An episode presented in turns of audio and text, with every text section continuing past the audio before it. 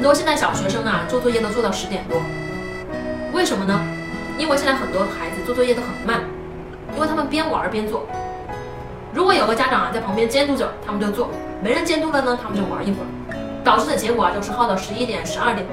我见过很多的家长就喜欢批评孩子，一天到晚的批评。其实你不用过度的担心，写错字就写错了吧，不用去罚他写十遍。你不需要假装威严，应该趁着这个机会啊，给他讲一个好玩的知识，这才是最棒的。